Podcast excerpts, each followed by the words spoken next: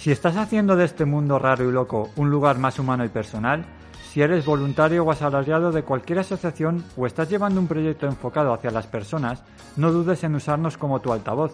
Los silencios de Elan con Ángel Ballesteros.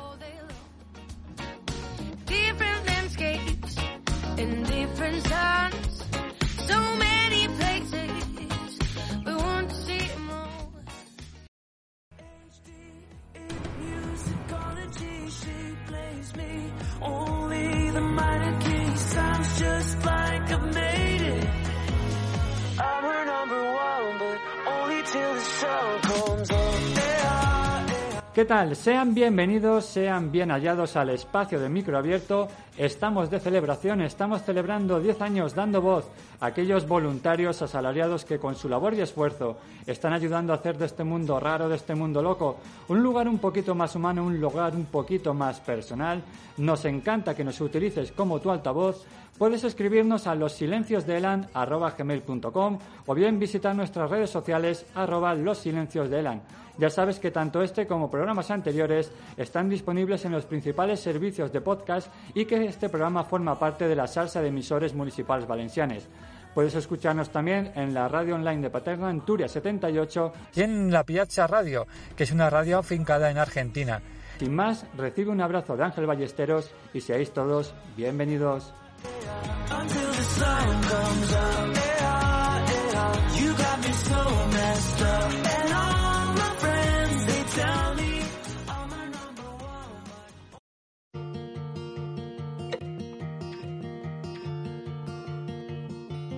Queda nada que decir. No tengo ganas de pelear. Será mejor dejarlo aquí antes de desangrarnos. Desde que el cielo existe hasta que se derrumbe, seguiré buscando luz entre mis nubes. Y si tú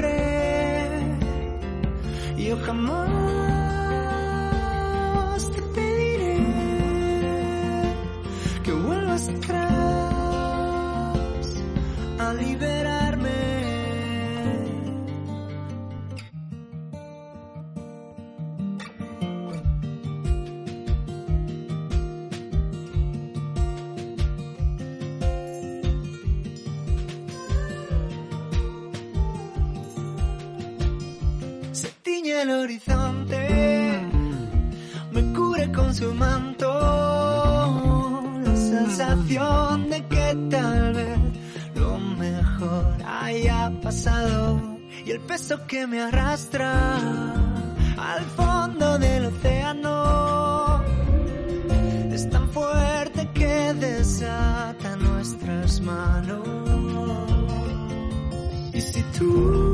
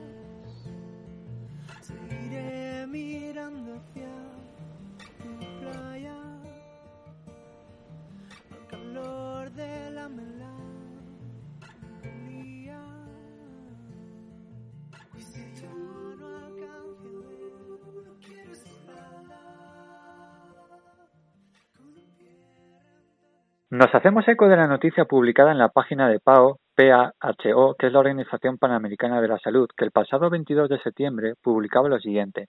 Nueva información sobre cáncer infantil para profesionales y familias de niños, niñas y adolescentes con cáncer.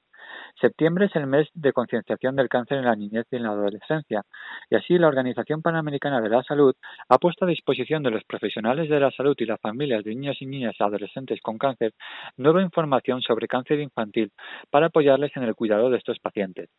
Se trata del Manual de Atención Nutricional del Cáncer Pediátrico para mejorar el conocimiento del rol importante de nutrición en el cuidado de personas con cáncer infantil y una serie de módulos de cuidado psicosocial para aumentar la capacidad de brindar mejora, atención y apoyo psicosocial a esta población vulnerable. Además, la OPS, que es la Organización Panamericana de la Salud, ha publicado análisis nutricionales de cáncer infantil sobre diagnóstico oportuno, abandono de tratamiento, nutrición en cáncer pediátrico y cuidados paliativos, que permiten establecer una línea de base para definir prioridades de trabajo y oportunidades de mejora en estos temas a nivel regional y así reducir el impacto de los factores asociados a la mortalidad por cáncer en los niños. Estas nuevas publicaciones coinciden con la celebración durante el mes de septiembre del mes de la concienciación del cáncer infantil. La Organización Panamericana de la Salud se suma a este esfuerzo de sensibilización para impulsar la mejora en el diagnóstico y tratamiento del cáncer infantil, que sigue siendo una de las principales causas de muerte por enfermedades de las Américas. Para hablar de todo ello y de muchísimas cosas, contamos hoy de nuevo con la presencia de David Riaguas, que él es padre de Daniel y creador del contenido social Padres Apurados. David, muy buenas tardes. Buenas tardes, Ángel. ¿Qué tal estás? Pues mira, encantadísimo de celebrar contigo 10 años ya haciendo el programa de radio y sé que nos conocimos hace poco, hace muy poquitas temporadas, pero de todas maneras yo estoy encantado, no, encantadísimo de poder charlar contigo, de conocer más eh, la vida de Daniel, aunque invito ya, y lo he dicho en la presentación, pero no me cansaré de, decirlo, arroba padres apurados todo junto, que lo podéis seguir en las redes sociales, en Instagram y en YouTube, que sé que eres bastante activo. Y invito a todo el mundo, pues eso, a que, a que siga, que os siga, que os conozca y sobre todo que comparta todos esos vídeos tan guays que, que de vez en cuando nos, nos regalas a los que te seguimos. Así que encantadísimo, encantadísimo de saludarte, David. Pues, pues muchas gracias por la presentación y gracias por, por contar con nosotros para, para el programa. Pues David, hablamos de que el mes de septiembre, te invito de todas maneras, dejaremos los enlaces de las otras entrevistas que, en la que igual te pudimos conocer un poquito más y sobre todo del proyecto de Padres Apurados. Pero esta vez nos, nos gustaría más enfocarnos con el tema del, de, de ayudas, entre comillas, de, de, más que de ayudas diría actitud, ¿no? Que tenemos que tener precisamente ante cuidados, tratamientos de, especialmente con el cáncer infantil, ¿no? Que por desgracia es el que, el que más te ha tocado vivir de, de primera mano. Mm. Y, pero antes, antes de todo eso, eh, sé que hemos hablado fuera de micro, que las revisiones de momento van estupendamente, con lo cual me alegro un montón. Y pues conocerte en este en, digamos, en estos meses, ¿qué tienes previsto eh, hacer? ¿Cuál es ahora la etapa en la cual estás viviendo ahora con, precisamente con, con Daniel? Hombre, a ver, eh, a nivel de, del niño, pues mira, eh, cuando has pasado por una trance así, eh, digamos que es una visión más de día a día, ¿no? Eh, nosotros ahora las revisiones las tenemos cada cuatro meses vas un poco con ese horizonte diciendo, bueno, pues a ver qué pasa en la siguiente, pero cuando llegas a, a otra vez a la revisión, el, médico poco menos que te hace un repaso, ¿no? ¿Qué ha ocurrido? ¿Cómo ha pasado estos cuatro meses? ¿Ha habido alguna infección? Tal. Eh, y bueno, de momento, a toco madera, eh, no, no, nos está yendo mal. O sea, el niño avanzando bastante bien, los, los niveles se van manteniendo en, en los objetivos que, que pretendemos siempre surge alguna infección, pues pasamos hace unos meses el coronavirus, y pero, bueno, eh, y ese es nuestro, la verdad es que no, no, no tenemos mucho más objetivos, o sea, ir avanzando en el curso a nivel académico, que por suerte, eh, y ese ha sido uno de los factores que luego hablaremos, mantuvimos curso, no por hecho de mantener el curso, sino porque nos vino muy bien a nivel de rutina cuando estábamos en, en los tratamientos. Eh, y, y, a nivel de, de, Daniel, esos son los grandes objetivos, eh, ir avanzando el curso, que quizá nuestro gran objetivo sería que no ocurra nada, que no pase nada, que, que sigamos tal y como estamos ahora, que, que, que, no es poco, para nosotros es, es, es mucho. Y a nivel contenido, pues bueno, seguiremos publicando, eh, vamos publicando cada cierto tiempo. El hecho de eh, trabajar, que, que, que, no, yo no soy ni youtuber, ni Instagram, ni nada por el estilo, trabajo en una entidad financiera. Eh, hace pues que no tengas tanto tiempo. Tú también eres padre, tienes niños, pues sabes lo que es esto, simultanear actividad laboral y actividad de casa con eh, también crear de vez en cuando contenido, pues pues te reduce mucho el tiempo. Con lo cual, pues bueno, se puede resumir en que no estoy aburrido. no, no, no tengo mucho tiempo para, para muchas cosas más. Yo creo que el resumen sería, eh, si el día tuviera más de 24 horas, seguramente también las estaría invirtiendo, con lo cual no serviría para descansar, seguramente. haría otra cosa, haría otra Sí, cosa, seguramente sí, también estaría entretenido. Oye, escúchame, nunca te cierres la puerta de youtuber, ¿eh? que esto está en auge, es una profesión que está en auge, o sea que no, no cierres la puerta por si acaso. Yo creo que por ahí seguiré con mi hija, que le encanta, ese, ese mundillo le encanta, lo de TikTok, YouTuber, eh, le, le encanta, le encanta. Yo creo que por ahí tengo secuela, tengo saga. Oye, escúchame, yo no sé si a ti te pasa, pero eh, a mí me pasa como con mis chicas también, que así como los adultos podemos, eh, o sea, no tenemos esa necesidad de estar encima de las redes sociales tanto como tienen ellos. No, o sea, no sé de dónde ha venido el enganche o, o ¿sabes? No, no, llámalo droga, entre comillas, ¿vale? Sí. Para tenerlos ahí. O sea, y luego que dices, jolín, si tuviera yo ese, ese nivel para cuando yo les digo, parar la mesa, hacer esto, hacer lo otro, que me hicieran el mismo caso, vamos, sería ideal.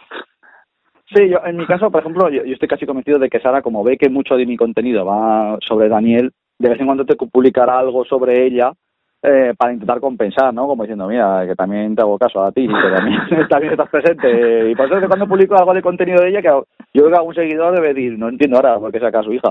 Pero bueno, eh, lo que buscamos es compensar, ¿no? Decir, bueno, también está presente esta mujer y, y a ella misma le gusta, diciendo, mira, qué protagonismo tengo. Curiosamente, Sara eh, funciona bastante bien en las redes. Cuando saco alguna ah, alguna eh, algún show de ella funciona bastante bien es curioso eh, tiene, tiene por eso digo que, que puede ser que sea ella la seguidora porque tiene tiene un don de, de Pues- gentes que, que quizá Daniel eh, tiene menos habilidades sociales no pero bueno Ay, ¿cuánto, cuánto tenemos que aprender, eh? No te creas, que Sí, cuánto, cuánto sí. se tiene que aprender. Oye, David, luego, luego lo, lo- también lo seguiremos, lo seguiremos a- hablando, pero ya has dado también una pincelada de algo, eh, de un concepto que es el tema de la rutina, que yo para mí creo que es fundamental hoy en día, tal, y como se está viviendo la vida tan frenética, que tengamos unas rutinas de todo, de levantarse, de higiene, de alimentación, de deporte, rutina también de educación emocional. Pero ¿cuánto, cuánto nos falta de eso? Eh? Muchísimo, muchísimo. A nosotros, a ver, eh, yo cuando, cuando voy a dar una especie de cómo, fue nuestra experiencia, eh, se basa en, en precisamente en que hemos pasado muchos meses encerrados en una habitación tres veces. O sea, eh, digamos que la gente ahora, por ejemplo, con el tema del coronavirus, eh, cuando están encerrados en casa, pues bueno, ahora todo el mundo tiene una experiencia, ¿no? Es decir, pues yo ya he pasado por eso y seguramente ahora si me hubiese tocar, pues a lo mejor me hacía otra cosa, o, pero ya tienes una experiencia acumulada y ya digamos que lo sabes gestionar mejor porque has pasado ya una vez por ahí. Nosotros, cuando nos tocó la tercera vez, digamos que ya teníamos acumuladas las otras dos veces y, y vimos que un factor muy importante para Daniel, eh, eh, que surgió a raíz, tuvimos una visita de un, de un sacerdote en, la habitación y surgió eh, que el hombre le dijo, eh, me acuerdo que era a principios de septiembre, le dijo, hombre, pues estás aquí en la habitación, no estás en el cole, qué bien. Y claro, en ese momento se dio cuenta de que había cole, eh, que no lo sabía, que era el primer día del colegio. Y, y claro, y él se preocupó, pero hoy había cole, pero no puede ser, no puede ser, yo tenía que estar en el colegio, como diciendo, pero ¿qué, qué aquí?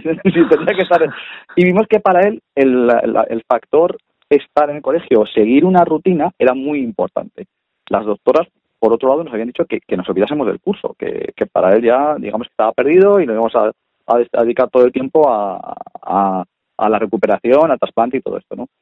pero vimos que para él era un factor muy importante y le daba un- mucho tinte de normalización. Con lo cual, pues estuvimos dando clases nosotros eh, para intentar que no perdiese el curso, ¿no? Nos coordinamos un poco con el colegio, eh, es porque además veíamos, Polín, eh, si todo va bien, va a ser un doble castigo. O sea, te pierdes este, este curso, pues que el año que viene vas a repetir. Vas- Empiezas un curso, te dejas tus amigos, de- entonces era un doble castigo, que pues, inmerecido, porque pobre hombre no, no tenía culpa.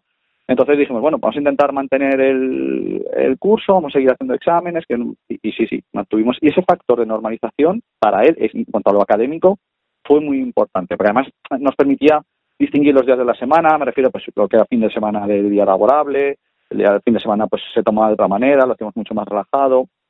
Y luego incorporamos otras rutinas, eh, rutinas físicas. Yo aprendí en, viendo la Fundación Carreras en, en- en internet, vi una tabla de ejercicios y ya había leído varios artículos de la importancia de, de la actividad física y durante los tratamientos y, y que, se, y que se podían aplicar eh, vamos en toda la fase de tratamiento porque hay una leyenda urbana siempre eh, vamos dicha por mis padres si está el niño malo es- te dejaron la cama o sea que no se mueva que, Mira. que no le pase nada Mira, escúchame, de eso es algo que hablábamos hace poquito con el cofundador de Oncology, Ángel Meléndez, que de aquí le envío un abrazo, que, que precisamente hasta ahora, y es algo que le, que le preguntaba a él, ¿no? Que hasta ahora siempre nos habían dicho, como profesional sanitario, oye, cuando alguien tiene, ya no solamente un cáncer, sino cualquier tipo de enfermedad, es no, tú quédate relajado, quédate tranquilo, no hagas nada, recupérate, no hagas deporte, uy, no te sometas a ningún esfuerzo ni, ni cardiovascular, ni de fuerza, ni de peso, na- nada, nada. Tú tranquilito descanso. Cuando ya se está viendo que hay numerosos estudios que precisamente, y, y Ángel nos lo decía, ¿no? Que, que están demostrando lo contrario, precisamente, que es, es una medida más para prevenir determinados tipos de cáncer y sobre todo para mejorar el, el tema del tratamiento. Lo cual eso es pero, y, y entonces yo insistía, pues ¿cuánto nos cuesta en este país dar vuelta a, a muchas, eh, eh, te iba a Sí, decir, las leyendas urbanas que hay no sí, la copita de alcohol, la copita de vino, que un cigarrito Sí. fumar solo no es malo, el no sé, qué, dices, "Jolín, eh, pues no, no tienes que beber ni agua para una analítica de sangre, o sea, hay tantas cosas que no sé por qué narices, y lo digo así, de, de- entre comillas, ¿por qué se tarda tanto en, en deshacerse esos mitos? No, no lo sé. Sí, la, la verdad es que David, no lo sé. yo tampoco lo sé, pero eh, sí que es cierto que, exis- que existía eh, y en gran parte de la población yo creo que todavía está consolidado. Y yo, eh, a ver, las dos primeras veces eh, yo también era partidario, o sea, en plan lo que lo que hemos dicho, ¿no? Que, que el niño esté tranquilo, que, eh, bueno, sobre todo eh, de no hacer nada de ejercicio. Y sí que es cierto que tú les ves la movilidad muy reducida porque hay tratamientos, por ejemplo, los corticoides, que, que hacen que, que su movilidad sea mucho más reducida pero claro, lo que estuve, lo, lo- lo que yo había consultado y, era- y había hablado con algún fisio es que la, la propia, es un círculo vicioso. Eh, los corticoides por fomentar inactividad se mueven menos, esa- ese que se muevan menos hace que tengan menos eh, movilidad y menos, eh, o sea, al final acaban eh, postrados en una cama y sin poder moverse porque, bueno, entre la medi- medicación y la propia inactividad que han tenido, acaban teniendo una dependencia casi total de sus cuidadores, ¿no? Entonces tratamos de fomentar el trabajo este de... Yo al principio aplicaba, yo me acuerdo, los estuvimos aislados, eh, quiero recordar que estuvimos aislados tres o cuatro meses entre Zaragoza y Madrid, eh, en, una habitación, literal. Primero estuvimos en una habitación de Zaragoza, que era muy pequeña, y luego pasamos a Madrid, que era un poco más grande. Entonces en Zaragoza aplicábamos eh, la tabla de carreras, y yo reconozco que era aburrida, ¿no? Pues porque me, me los brazos, las piernas, una, una, una pierna, bájala, y claro, a mí eso le aburría un poco. Y a mi mujer se le ocurrió eh, que podíamos comprar un juego que fomentase el movimiento, un juego de consola, porque a Daniel le gusta mucho el tema de, de las videoconsolas. Y entonces eh, compró un juego de parecidos a estos de, de la Wii, eh, que es de la, de la Switch, que es el Ring Fit Adventures. Y nada, eh, con este juego que es un aro que hace que, que el muñeco se mueve, si tú te mueves, pues, pues el personaje, Daniel lo tenía que mover y para, para moverlo tenía que, que moverse.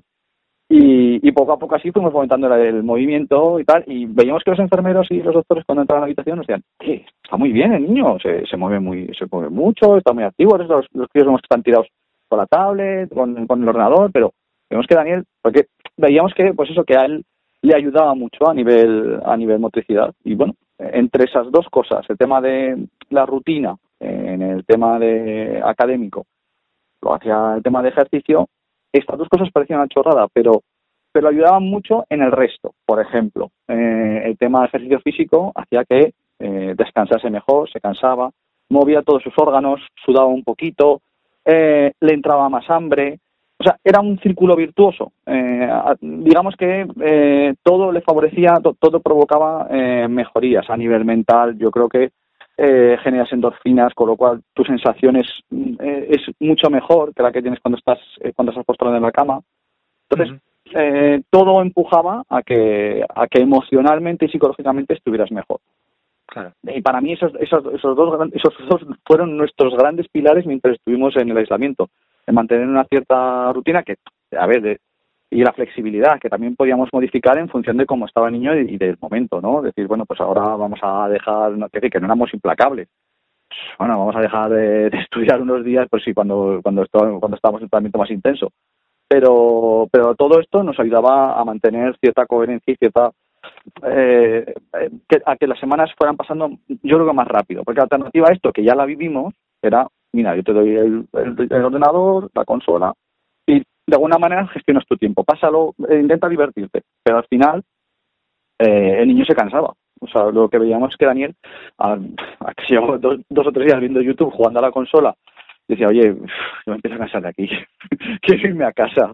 No, no, hay, no- no tenemos alternativa. Entonces, reducirle simplemente el tiempo de ocio hacía que él eh, lo valorase más y estuviese más a gusto con ese ocio. Que si tenía todo el tiempo del mundo, que al final se acababa aburriendo, hasta de lo que le gustaba. No, no, y, pues, y ya hemos hablado aquí también muchas veces que el tema emocional hace muchísimo por el tema de la recuperación. Es decir, que, y, y que quieras o no, muchas veces incluso más que el tratamiento farmacológico. Sí, sí, sí. Eh, lo hemos hablado fuera de micro, pero eh, a nosotros tenemos una, una referencia, eh, hay mucha comunicación cuando, cuando están cuando estás en una situación así, y, y en la situación pre-coronavirus, estamos hablando de finales del 19, en noviembre concretamente hicimos el trasplante, hablas mucho unos padres con otros, y tú cómo estás, y cómo está avanzando tu niño, y tal, no sé qué.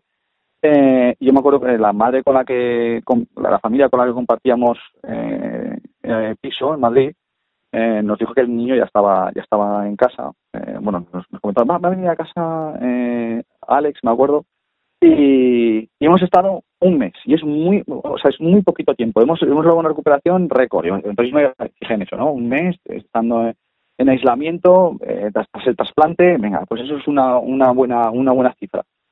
Eh, y de ahí pasaron a planta y estuvieron una semana un poquito más y ya se fueron a casa. Y decía, bueno, pues eso es, eso es una buena cifra. Si hacemos eso, estare- iremos bien, iremos bien. Eh, el caso es que nosotros nos hicimos el trasplante y 14 días después nos dijo el doctor, bueno, pues ya os vais.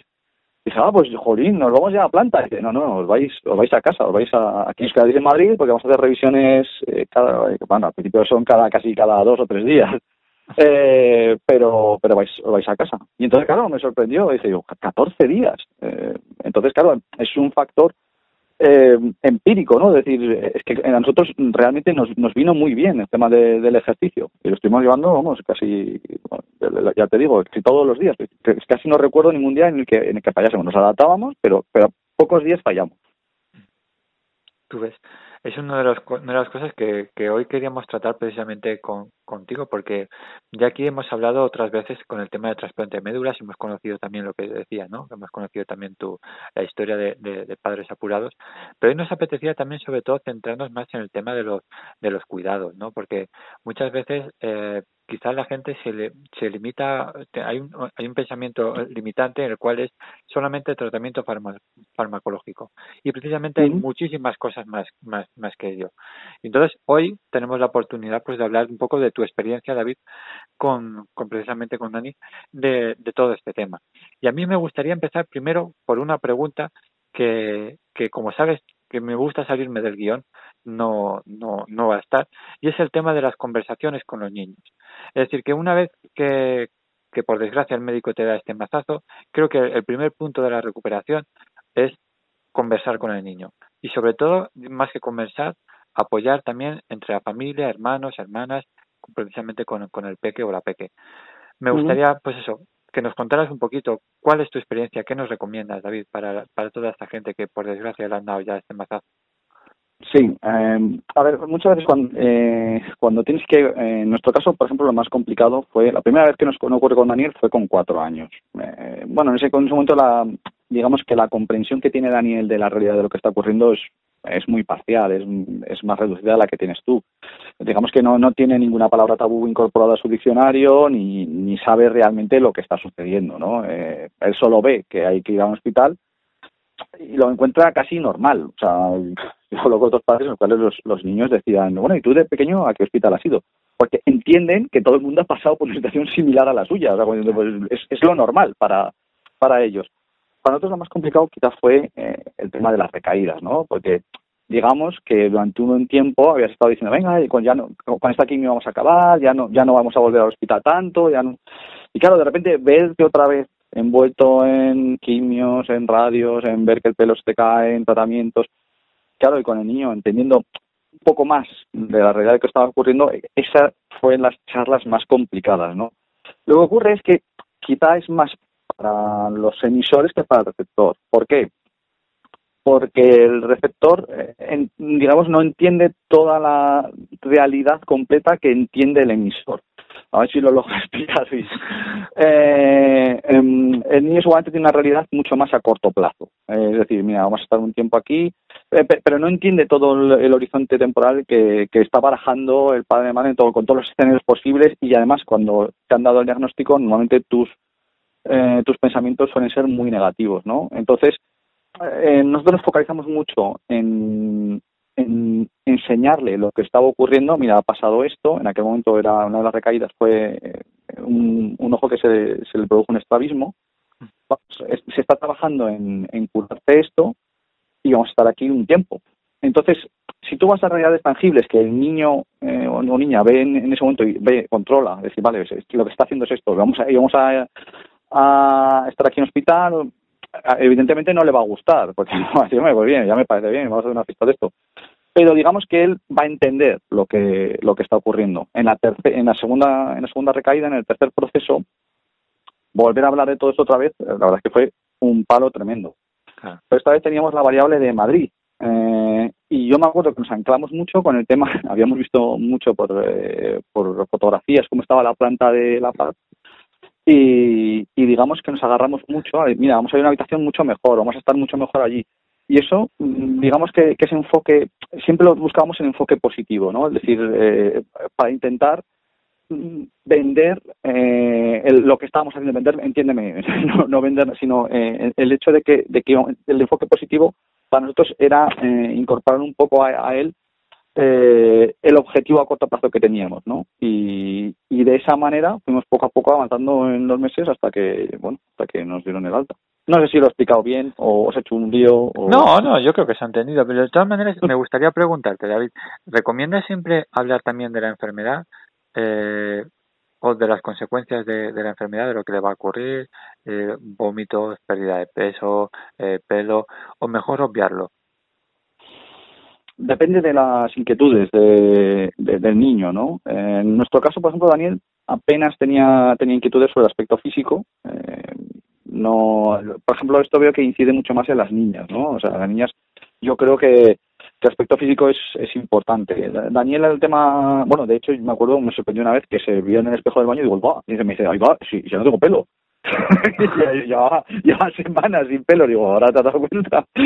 Porque no se había dado cuenta, o sea, Daniel ese ese aspecto es un poco despistado y no, no, no se había dado cuenta de que no tenía pelo. Pero, y el tema, eh, por ejemplo, yo le veía más limitado con el tema eh, movilidad, eh, pero él no parecía, él, no, no parecía que en ese momento se daba cuenta. Yo entiendo, o sea, a ver, eh, yo creo que si él tiene dudas o todo esto, se le puede hablar, se le puede comentar. Yo en este caso siempre he tratado de evitar, eh, de alguna manera, mis pensamientos negativos, por no incorporarle ansiedad a él. Porque al fin y al cabo mis pensamientos no dejan de ser expectativas o posibilidades que pueden ocurrir o no. Eh, pero entendía que era un poco egoísta eh, pasárselas a él, ¿no? Es decir, esta posibilidad existe.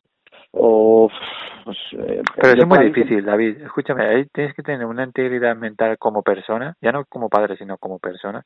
El, hablar sin, sin, sin transmitir esos miedos, esas inquietudes, ese enfado, esa riña, esa rabia. Sí, es difícil. Es que para eso no estamos preparados, ¿eh? Pero ninguno. Porque además ¿eh? te pilla, eh, te pilla en un momento emocional muy malo. O sea, en el momento en que te ocurre esto, es, es que estás, no, no es como tú y yo ahora, que a lo mejor pues podemos estar mejor o peor, pero, pero de alguna manera estás, estás en una situación anímicamente buena, pero pero en este momento te pilla muy mal. Eh, y explicar esto, pues, pues no es fácil. Eh, a ver, sentarse y tratar de ser, yo, trataba de ser lo más, eh, digamos, objetivo posible con, con datos eh, que, tuviera, pero, pero sin, sin profundizar mucho, porque al fin y al cabo un niño tampoco te va a preguntar, pues, no sé, cosas eh, médicas muy rebuscadas. Muchas veces van más al a qué me está pasando, eh, a datos que ellos puedan ver, que puedan palpar, ¿no? Como diciendo, a ver, pues en, entonces en el caso del ojo era muy evidente. El caso de la enfermedad de la sangre le costó un poco más, yo creo que es una enfermedad que tienes dentro de la sangre y la tienen que, curar. Y seguramente no necesitan mucho más. Y estos son los medicamentos que te van a poner. A lo mejor alguno que, que querrá más información, pues bueno, pero ya te digo, yo lo que intentaba era intentar dar los datos más eh, objetivos posibles sin incorporar gran cantidad de emotividad. Y ahora lo he lo he mejor. Sí, sí, no, ahora la dan el clavo. sí, sí, sí, no, yo digo que de mí es que, mm, claro, tú dices que hay un- una parte precisamente de, de sexo, ¿no? De masculino que hay femenino que hay totalmente diferente, pero claro, muchas veces dices, jolín, ¿cuánto tengo, cuánto debo de decirle a, a mi niño? Eh, digo niño, bo- niño, niña, niñe, pues ya todo. Es decir, que, que me entienda el que nos esté escuchando, pero claro, te queda esa duda, ¿no? Es decir, ¿cuánto más tengo que ahondar en la enfermedad? Porque va a hacer un bien, no va a hacer un bien. Es que a veces también sí. es difícil, ¿eh? Eh, no, es que es muy personal, o sea, que decir, eh, eh, cada uno aquí como, como padre madre, para, digamos que lo enfocará de una manera. Yo, yo estoy diciendo la mía, que puede ser más o menos correcta. O sea, no, no estoy diciendo que la mía sea la, eh, la, la suprema que la, la ley suprema que se debe adoptar. Yo, yo intenté esto eh, por un tema de, eh, por eso yo, yo tengo carácter de optimismo. Y, en esos momentos en los cuales te invaden los temores y te invade el terror de ver hacia dónde se va desencadenando la historia, porque en ese momento tienes muchísima incertidumbre y no sabes hacia dónde va a ir, incorporarle a él esa gran incertidumbre, pues, pues me parecía muy cruel, porque ellos, el, el, el niño que está en esta situación está muy pendiente a lo que hacen los padres, cómo reaccionan, a cómo, a- porque muchas veces las, eh, los diagnósticos, los tratamientos, el cómo está avanzando, eh, los médicos algunas veces te lo hacen delante de tu hijo y no hay ningún problema. Pero muchas veces ellos desconectan, pero sí que están pendientes a cómo reaccionas tú. O sea, diciendo, a ver, es- no sé qué ha dicho el doctor, pero mi padre le veo ahora que está muy abatido. No no debe ser bueno. O está muy alegre. Pues ha debido ser, ha debido ser buena, buena, buena historia de todo lo que, lo que ha dicho este hombre, que no he entendido nada de neutrófilos y los- linfocitos y no sé qué.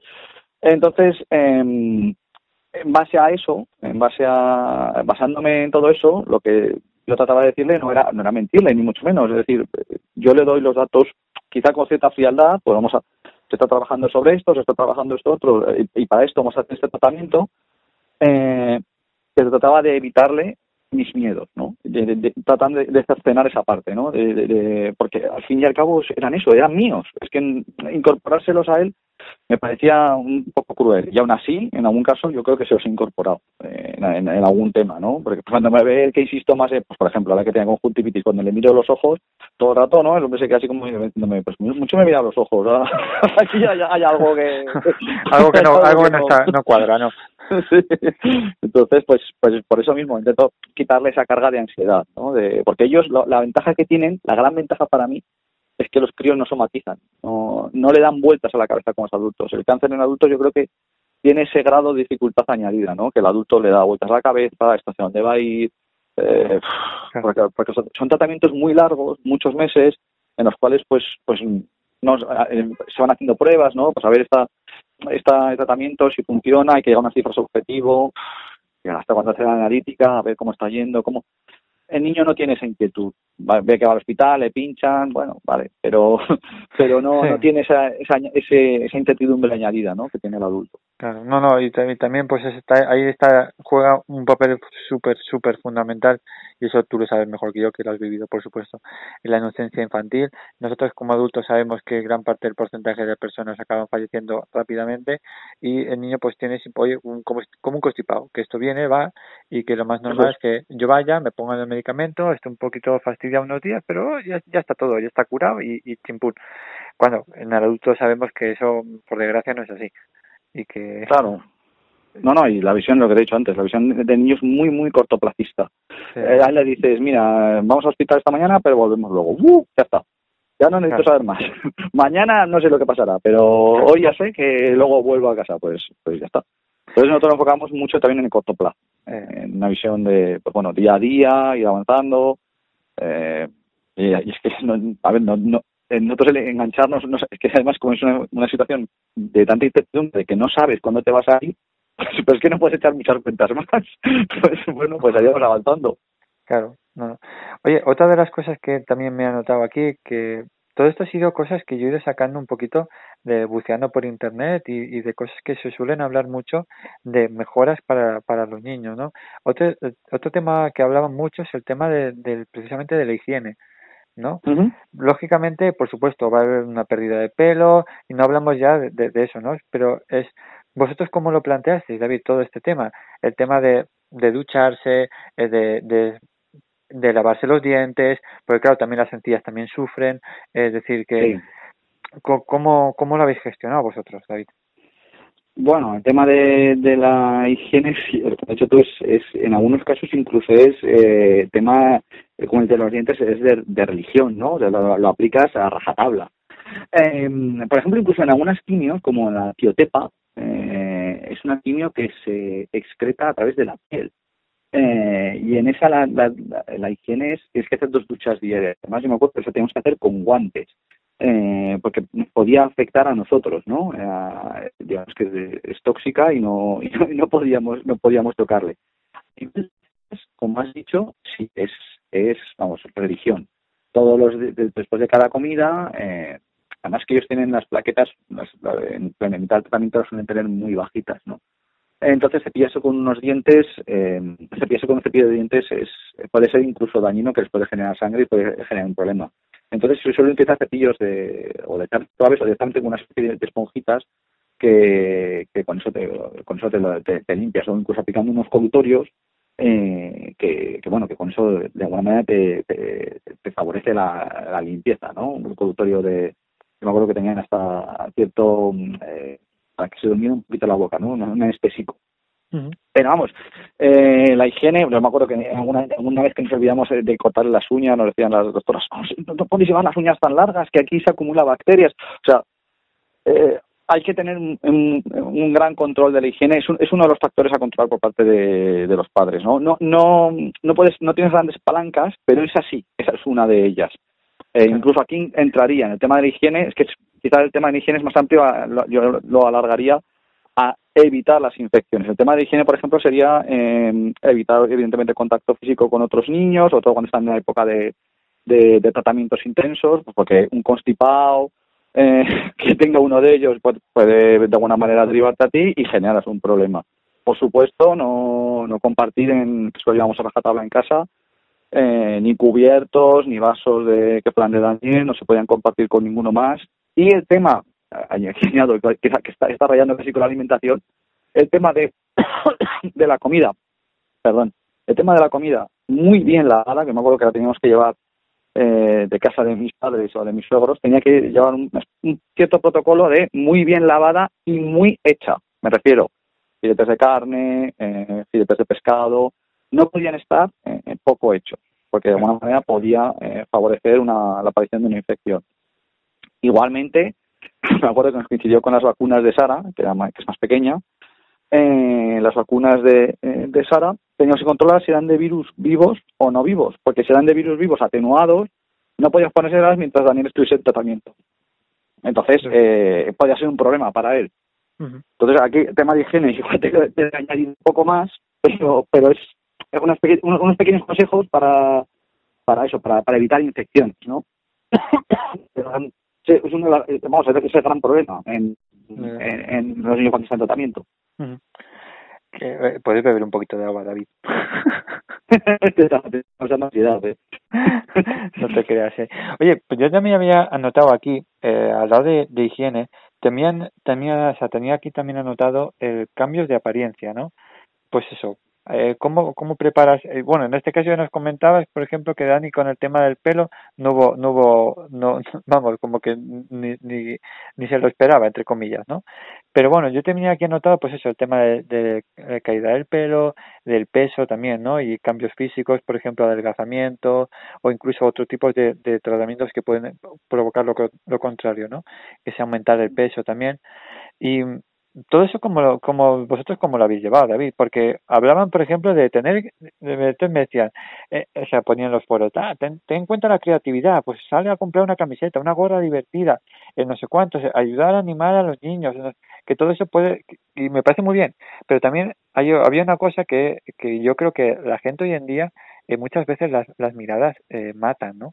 Y, y, son y son duras y ves muchas veces que la gente y eso te habrá pasado a ti seguramente que la gente fija mucho la mirada en algo que se Mm. sale un poco de lo normal y claro tú lo puedes gestionar como adulto pero los niños que quizás que son un poquito más vulnerables no ante eso Bueno, a ver, nuestra experiencia quizás es un poco diferente. ¿eh? Daniel no, le da cero, cero, eh, cero importancia al aspecto físico y ya veo que eh, durante semanas ni se dio cuenta de que estaba, de que estaba rapado. Eh, sí que vimos niñas eh, en los hospitales en los cuales eh, la, llevaban peluca o lo que dices, un turbante. A ver, todo lo que sea ayudarte a, a sobrellevar el tratamiento, a que te refuerce emocionalmente, a que o psicológicamente, para mí es bienvenidísimo. O sea, nos- nosotros en ese aspecto no tuvimos problemas porque pues Daniel no le daba importancia y de hecho me acuerdo cuando íbamos al Hospital de la Paz, íbamos en metro eh, y nosotros lo cogíamos y había bastante gente. Y entonces Daniel eh, descubrió que si se quitaba el gorro y le veían de repente le dejaban un sitio. Entonces él, hacía discriminación positiva, ¿no? O sea, decía, eh, yo entro allí y nosotros no le decíamos nada, pero se hacía gracia porque él eh, quería sentar porque estaba cansado, pues antes pues, suelen ir un poco flojos, ¿no? Al principio. Eh, cuando íbamos en metro, él se- entraba, no veía sitio, se quitaba el gorro como diciendo, pues mira, estoy así. y alguien enseguida decía, pues siéntate, siéntate aquí, siéntate aquí. Entonces, él no le daba mucha importancia, al revés, eh, lo- digamos que utilizaba esa herramienta. Pero, pero eh, el resumen de esto quizás sería eh, todo lo que se puede utilizar, eh, lo que hemos dicho, peluca o gorra o turbante o bandana o lo que sea, para favorecer tu, tu refuerzo emocional y que todo esto te ayuda a sobrellevar el tratamiento, eh, bienvenido sea. Él no le dio nada de importancia, no le ha- nunca le ha dado mucha importancia a eso, pero, pero vamos, pero si lo hubiese necesitado, lo hubiéramos, le hubiéramos facilitado. Claro. Eh, y, y hablamos de ese tema con él alguna vez. Creímos que, que, que no, que daba igual. Incluso yo me, yo me planteé raparme el pelo, le dije a mi mujer, digo, mira, que yo por solidaridad me, me corto el pelo, me lo corto al cero, que no me importa. Eh, pero me dijo mi mujer, que me- le- se le vas a recordar que está rapado. Es, es que muchas veces ni se acuerda de que, de que está de que está rapado al cero. Entonces decidimos que no por, evitarle a él quitar el recordar la enfermedad. Claro. Yo el, el tema quizá de ma- mayor cambio físico fue a nivel funcional, ¿no? O sea, yo le veía, por ejemplo, cuando los corticoides, eh, que es eh, un tratamiento, seguramente lo conocerás, eh, que, que, que se utiliza mucho, ¿no? En, eh, sobre todo al principio de los, de los tratamientos, cuando es, es una de las primeras medicaciones que te, que te acaban poniendo. Eh, les, les, les impide bastante la, la movilidad y sobre todo generan muchos cambios de humor, ¿no? O sea, se vuelven muy irascibles, un apetito voraz, que el que, el que haya pasado por estos niños eh, lo sabe, que de repente empiezan a tener un apetito exagerado. Eh, entonces ahí sí que intentábamos hacer otros mini tratamientos para evitar esto, ¿no? Porque sacamos un poquito más por la calle para que le dé el aire, eh, intentamos eh, compensar esto, pero esa sí que es una fase muy complicada, pues sobre todo por los cambios de humor. Más que cambios en nosotros, lo que hemos vivido, eh, más que cambios físicos, son cambios emocionales por, por la medicación.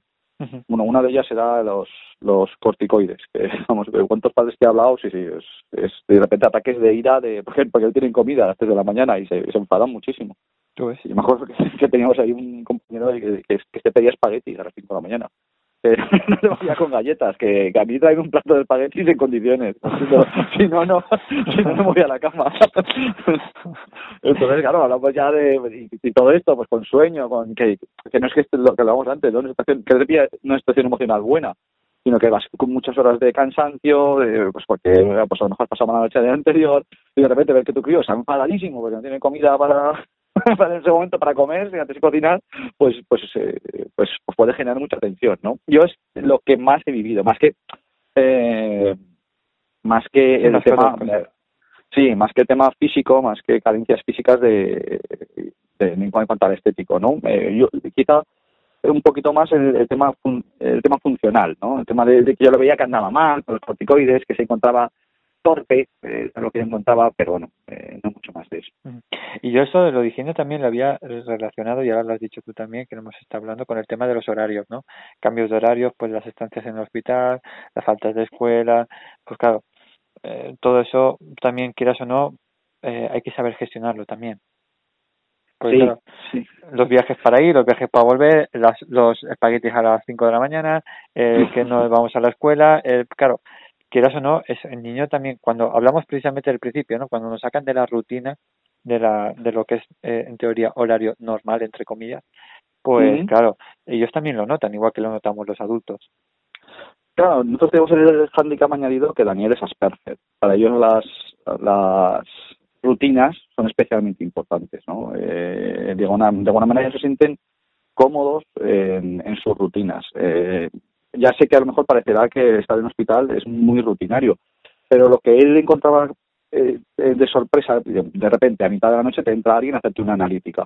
Eso a él le rompía completamente la, la rutina, o sea, es decir, es que ahora teníamos que estar durmiendo, entra aquí un tío y me saca sangre así por la cara. y entonces eh, todo eso le, ocasionaba muchísimo estrés. Eh, entonces encontrar eh, un contrapunto a esto, eh, ya digo que fue surgiendo por, eh, por necesidad. Encontrar un punto a esto en el que es encontrarse cómodo, pues aplicando lo que has dicho. Al punto de la mañana, en todos los hospitales normalmente vienen a, a- entre otras cosas, a, hacer la higiene del niño, ¿no? Si, si los padres dicen, oye, pues eh, vale. Y nosotros en Zaragoza nos venían, no me acuerdo, a hacer el lavado del gato que decían, en vez de la ducha, eh, le, le hacían, porque Daniel lo quiso así, le hacían un lavado a Daniel con esponja. En, en Madrid no, en Madrid prefirió la ducha porque era mucho más amplia y más bonita, la de Zaragoza era un poco más, un poco menos funcional. Eh, pero incorporar todas esas, todas esas rutinas, eh, a él le daba, le aportaba muchísima tranquilidad. El desayuno, saber que ahora venía la, la- eh, venía la ducha, el desayuno, luego dábamos clase, luego venía la comida. Todo eso, digamos que en medio de la vorágine de un hospital, que es de vez en cuando te hacen una prueba, de vez en cuando te bajas a, a que te hagan una resonancia, ahora vamos al neumólogo a que nos valore no sé qué, eh, le aportaba mucha tranquilidad. Le daba a él, yo le veía que se, que se desestresaba con eso. de- se, se encontraba más cómodo eh, aplicando todo eso. Como diciendo, vale, yo esto lo controlo. Sé que no ocurre nada, que, que sale de aquí. Y, y en esta situación me siento cómodo. Entonces fue, fue un poco por compensar esa, ese estrés que le ocasionaba eh, el aparecer en hospital y lo que te digo, ¿no? Y de repente aparece una enfermera, toman la atención, y al principio él se pensaba que era algo más, y esta mujer hace algo más, no, no, que eso no te pincha, que solo te, tranquilo que te hace gran cosa. Entonces para él fue, eh, portaba mucha tranquilidad. Tenemos más, yo tengo mu- muchos apartados aquí y, y, me, y me da pena porque David no, no voy a poder hablarlos todos, es decir que me, me, me da mucha rabia. Entonces, seguramente eh, te emplace para otro día para terminar de, de hablar de, de cosas importantes y, y tenemos que plantear uno también no solamente del cuidado de los niños sino también el cuidado de los padres. Eh, cómo se El autogestiona cuidado del cuidador. Sí, sí, el cuidado del cuidador, que eso también es, es muy importante ante los días que, que, que corren, sobre todo con enfermedades tan largas, ¿no?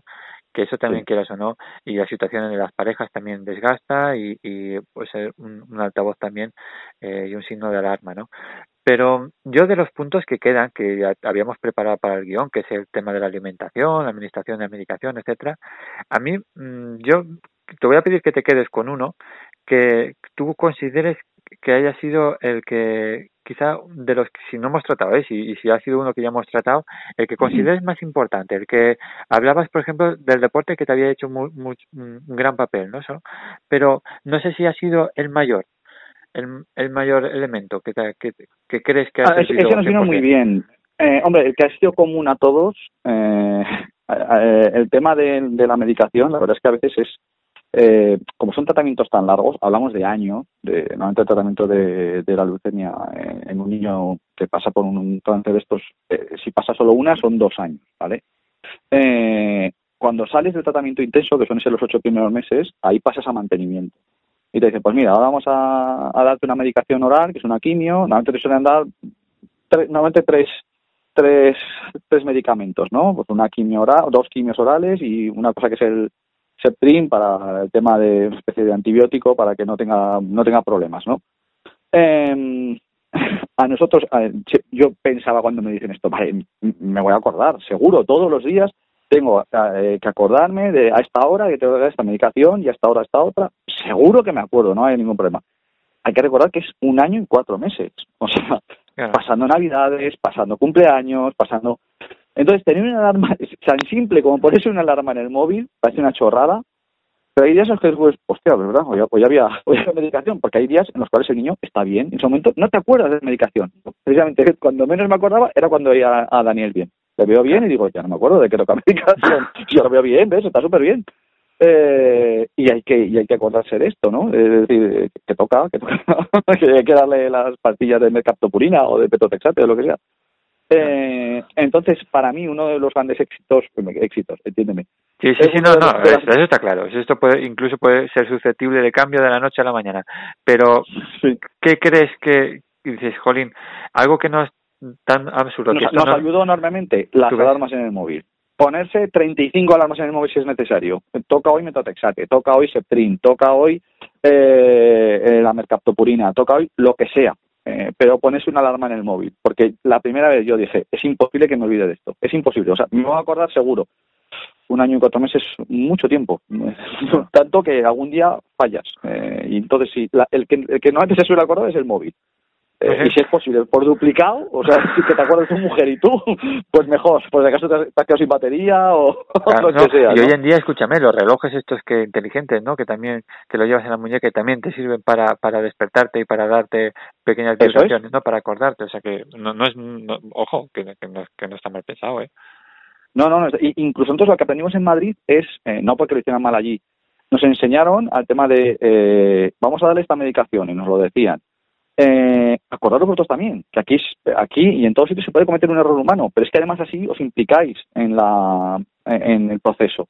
Ya vas viendo, vas viendo la estrategia que están llevando y dices, vale, ahora toca esto por esto, esto por esto otro, que al principio, pues bueno, lo, lo das por hecho, ¿no? Que va a ocurrir. Y no estoy diciendo que, lo, que, no, ocurrió ningún error humano, pero nos sirvió para implicarnos mucho en la estrategia. Decir, vale, se le da esto por esto, y hay que esperar dos horas por esto, porque entonces eh, todo esto nos ayudó y nos, nos, nos ayudó a entender mucho más eh, la estrategia de curación. Oye, yo, yo quiero acabar con una cosa que me imagino que también estarás de acuerdo conmigo y, y parece algo utópico, ¿no? Y algo ideal. Pero hablamos de la rutina, pero yo me quedo también con el tema de la actitud. De hecho, si te fijas, cuando te pasa lo de las preguntas, eh, Sí. las palabras que aparecen en mayúsculas son actitud ante los cuidados y tratamientos y actitud Sí. ante el dolor. Creo que eso es una parte fundamental. Y lo he dicho muchas veces y no me cansé de repetirlo. La disposición, la predisposición que uno tenga a, a cómo llevar, a cómo digerir y a cómo tratar su enfermedad va a hacer mucho y muchísimo por el tema de su recuperación. Que está claro que luego la evolución de la enfermedad será distinta y que muchas veces no solamente faltará con, no, no bastará con estar alegre, ¿no? Y contento y vamos para adelante porque no es así. Pero es verdad que la predisposición que uno tenga y la actitud con la que se levante cada día va a hacer mucho, ¿eh? Muchísimo, o sea, es importantísimo. Vuelvo a lo de antes.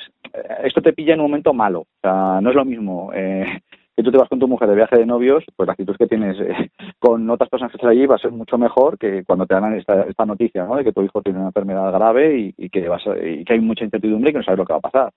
Eh, para nosotros eh, una pata muy importante fue la actitud. Yo tengo un vídeo, de hecho, en el canal eh, sobre esto, sobre la Lo sé, lo importancia sé. del el, tes- el tesoro de, de la actitud positiva. Eh, ¿Por qué? Eh, a ver, no es fácil. Yo digo que no, no, no, es, no es sencillo. Eh, de repente incorporar a de- levantarte por la mañana, ir a la habitación de tu hijo y decir, bueno, pues estamos súper contentos, estamos aquí. No, no, muchas veces no- a mí mismo no me salía, o sea, eh, era impensable. Pero lo que hacíamos muchas veces era subcontratarla. Es decir, poníamos algún vídeo de en la tele o algún vídeo grabado o algún libro leíamos que fuera algo gracioso, que nos sacase la sonrisa. Y ese poder de la risa muchas veces relativizaba esos pensamientos negativos que nos estaban eh, de alguna manera eh, por la cabeza así Sí, rodeando. sí, los pensamientos estos rumiantes que tenemos los adultos muy frecuentemente.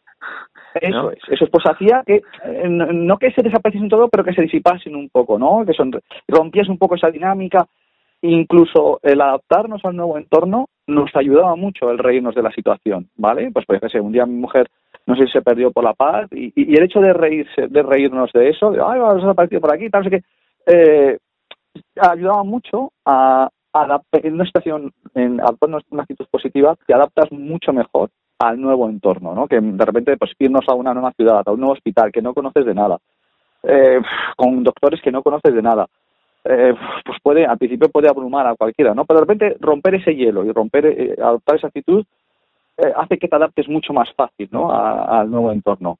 Y lo que has dicho, eh, no por el hecho de tener una actitud, de repente va a ser un factor que te cure por sí solo. No, no, no- estoy llevándolo a ese extremo. Pero sí que te ayuda mucho eh, a adaptarte a la nueva situación y es que está demostrado científicamente que hay cierta conexión mental, o sea, del, mundo- del mundo mental con el mundo físico, ¿no? Sí. Eh, por ejemplo, hay un documental buenísimo de juegaterapia, eh, de que los niños están jugando a la videoconsola, a la quimio jugando, el famoso eslogan, la quimio jugando se pasa volando. Eh, cuando los niños están concentrados en eso, están de alguna manera liberando endorfinas porque están jugando a, a un juegos que les gustan, y no se están dando cuenta de que la quimio está pasando, porque la mente está, está haciendo, o sea, digamos, les, les está evadiendo del tema físico. Entonces, es, esa conexión hay, hay que cuidarla y hay que mimarla. Y lo difícil es generarla en una situación así, ¿no? Que no es que no es sencillo. O sea, yo, yo en todos los vídeos digo, esto no es, no es fácil, no, no estoy diciendo que, que, ni que a mí me saliera fácil. Pero lo que yo hacía era eso, era subcontratarla, era comprarla a través de, pues, de internet, de vídeos, de y todo eso nos ayudaba. Yo notaba que, que tenía un gran poder la risa. Pues David Riagua, yo de verdad encantado siempre y no me cansaré de darte las gracias por, por contar con la experiencia y hacerlo tan natural y, y, de una manera tan sencilla y tan clara, contar tu experiencia de cómo estás llevando todo esto, esta gran mochila pesada que por desgracia te, te ha tocado llevar y llevarlo también, ¿no? Yo te agradezco de corazón que pues que tengas bien eh, responder siempre cada vez que yo te lo pido, pues para que no nos olvidemos de que de que esto nos puede nos, más pronto más tarde mira precisamente nos lo decía Ángel ¿no? el de Oncologín que está demostrado ya que dos de cada tres eh, personas masculinas padecerá algún cáncer y uno de cada tres mujeres lo va a padecer a lo largo de la vida. O sea, es algo que en este caso, porque nos centramos más en el cáncer infantil, pero que, que va a ser una enfermedad que por desgracia vamos a tener que convivir seguramente la, la mayor parte de, de, de, las personas en este mundo, con lo cual yo te agradezco de corazón. Invito a todo el mundo, padres apurados, por favor, que ya saben que compartir, difundir, que es una persona súper, súper activa y que los vídeos de verdad que son muy amenos y muy agradables, con lo cual merece la pena. Pues David Riaguas, de verdad, encantadísimo de saludarte, de que nos sigamos encontrando aquí radiofónicamente y desearte siempre lo mejor de lo mejor. Y un abrazote pues, fuerte. Fortísimo. Pues, pues muchísimas gracias, Ángel. Muchísimas gracias por, por, por, por, esos adjetivos y esas palabras que me has puesto. Y un abrazo enorme también para ti. Muchas gracias por, por darnos voz. Nada, estamos en contacto, David. Un abrazo. Un abrazo, Ángel. Desde aquí ya sabes que intentamos ponerle voz pues aquellos voluntarios asalariados que con su labor y esfuerzo están ayudando a hacer de este mundo raro, de este mundo loco, pues un lugar un poquito más humano, un lugar un poquito más personal. Para ello te invitamos a que nos utilices como tu altavoz. Puedes escribirnos a los visitar nuestra página web www.losilenciosdelan.com y ya sabes que tanto este como programas anteriores están disponibles en nuestra red de iVoox, en los podcasts de Spotify y de los de la manzana y los principales servicios de podcast y de streaming. Así que muchísimas gracias a todos por seguir confiando en este proyecto, que ahora pues con este tema del coronavirus vamos a intentar hacerlo de una manera más artesanal en casa. De todas maneras seguiremos manteniendo y dando difusión a aquellos proyectos que consideramos muy interesantes y que tú debes conocer y apoyar. Así que sin más, recibe un abrazo de Ángel Ballesteros y nos vemos la semana que viene aquí. Adiós.